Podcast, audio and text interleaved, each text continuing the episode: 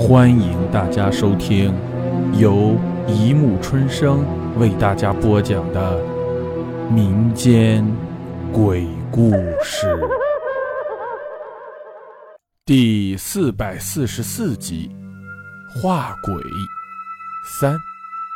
那天之后，徐锦林心里一直觉得怪怪的，他的妻子好像也瞧出了一些端倪来，关切地问他是不是出了什么事。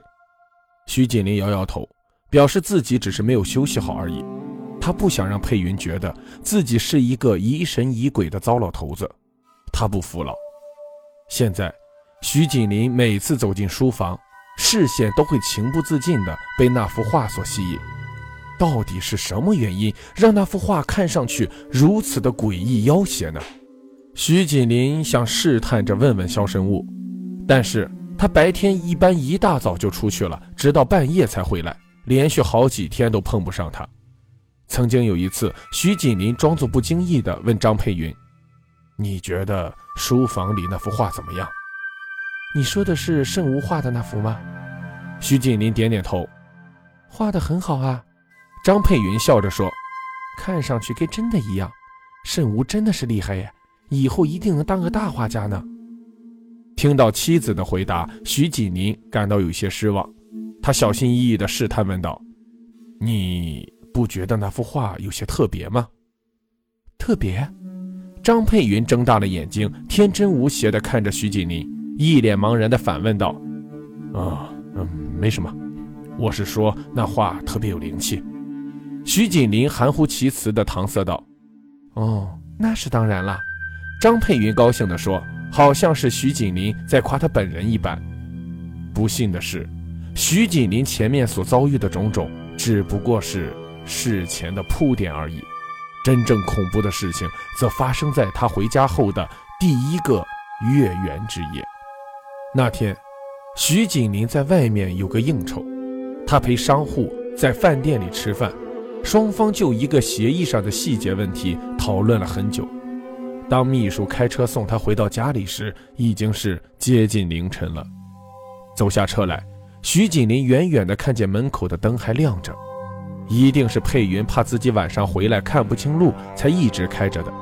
想到这里，一股温馨的感觉涌上了徐锦林的心头。他快走两步，打开门，走进家去。屋里没有开灯，很黑。不过，徐锦林对家里的格局布置非常熟悉，因此在黑暗中脱下了外套，换上了拖鞋。看来佩云已经先睡了，不知道慎吾回来没有。徐锦林一边想，一边走进了厨房，在饭局上喝了一些酒，现在一身的酒味儿，徐锦林觉得头有些晕。这时，他看见餐桌上放着一杯牛奶，一定是佩云留给他喝的。此刻醉意朦胧的徐锦林正想喝点牛奶之类的东西解酒，于是端起杯子来一饮而尽。喝完了牛奶，感觉果然好了很多。他三下五除二的脱了衣服，进卫生间洗了个澡。洗完澡后的徐锦林觉得头还是有点晕乎乎的，看来今晚是喝太多酒了。他看了看客厅里的大座钟，已经是凌晨一点钟了。徐锦林知道妻子的睡眠很浅。一点很轻的响动都能吵醒他，而一被吵醒就很难再睡着。曾经有一段时间，按照医嘱服用安眠药来治疗，现在虽然已经好了很多，但是徐锦林已经养成了习惯，一旦回来晚了，就到书房里去睡，免得吵醒妻子的睡眠。今天也不例外，徐锦林蹑手蹑脚地朝书房走去。书房里黑黢黢的。不过，外面的月亮很圆很亮，皎洁的月光如牛奶一般从窗外泄了进来，温柔地洒在地上、床上。徐锦林没有开灯，径直走到壁橱前，打开出门，里面是一张可以竖起收在壁橱里的折叠床。铺好床，徐锦林舒了口气，他在床边坐下，摘下眼镜。这时，一阵凉风从窗外吹来。虽然时间是夏天，可是半夜吹来的冷风还是让徐锦林忍不住打了一个寒战。处在黑暗中的人总是特别敏感，徐锦林也不例外。他只觉得脊背发凉，慌忙紧张兮兮的左顾右盼，警惕着黑暗中的未知。这时，徐锦林的视线停留在壁炉上的那幅画上。嗯，那那幅画，那幅画和以前好像不太一样。徐锦林努力的眯起眼睛，虽然屋里没有开灯，但是凭着月光还是能勉强看清。那画的正中，黑黢黢的井口处，好像有一点白色的东西。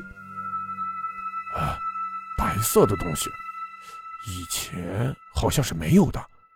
那到底是什么？是粘上去的污渍？徐锦林从床边摸出眼镜戴上，想看个仔细。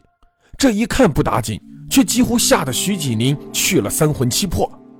啊！徐锦林惨叫一声，脸色惨白的跌倒在地上。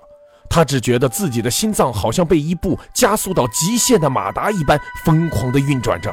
可是无论如何，血液好像还是凝结在他的身体各处，无法流动。只见徐锦林双手不住地颤抖着，全身好像一滩软泥一般。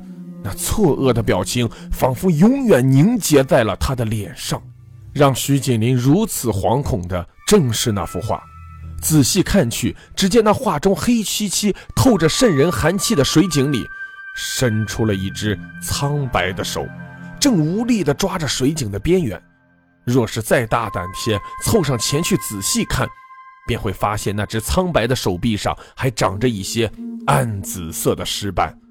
若远远看上去，却只是一些紫色的小点而已。徐锦林猛然回过头看院中的水井，只见皎洁的月光毫不吝啬地洒在水井的周围，砌成水井的石块生着一块块的苔藓，好像老人斑一样斑斑驳驳。不，或许可以说成是尸斑。可是无论怎么仔细看，那水井和平常都没有什么两样，静静地立在那里。水井里能有什么东西呢？可是徐景林已经没有办法再细想了，他只觉得自己的心脏好像脱缰的野马一般无法控制，他的头越来越沉，手脚无力，渐渐的，他昏了过去。好了，故事播讲完了，欢迎大家评论、转发、关注，谢谢收听。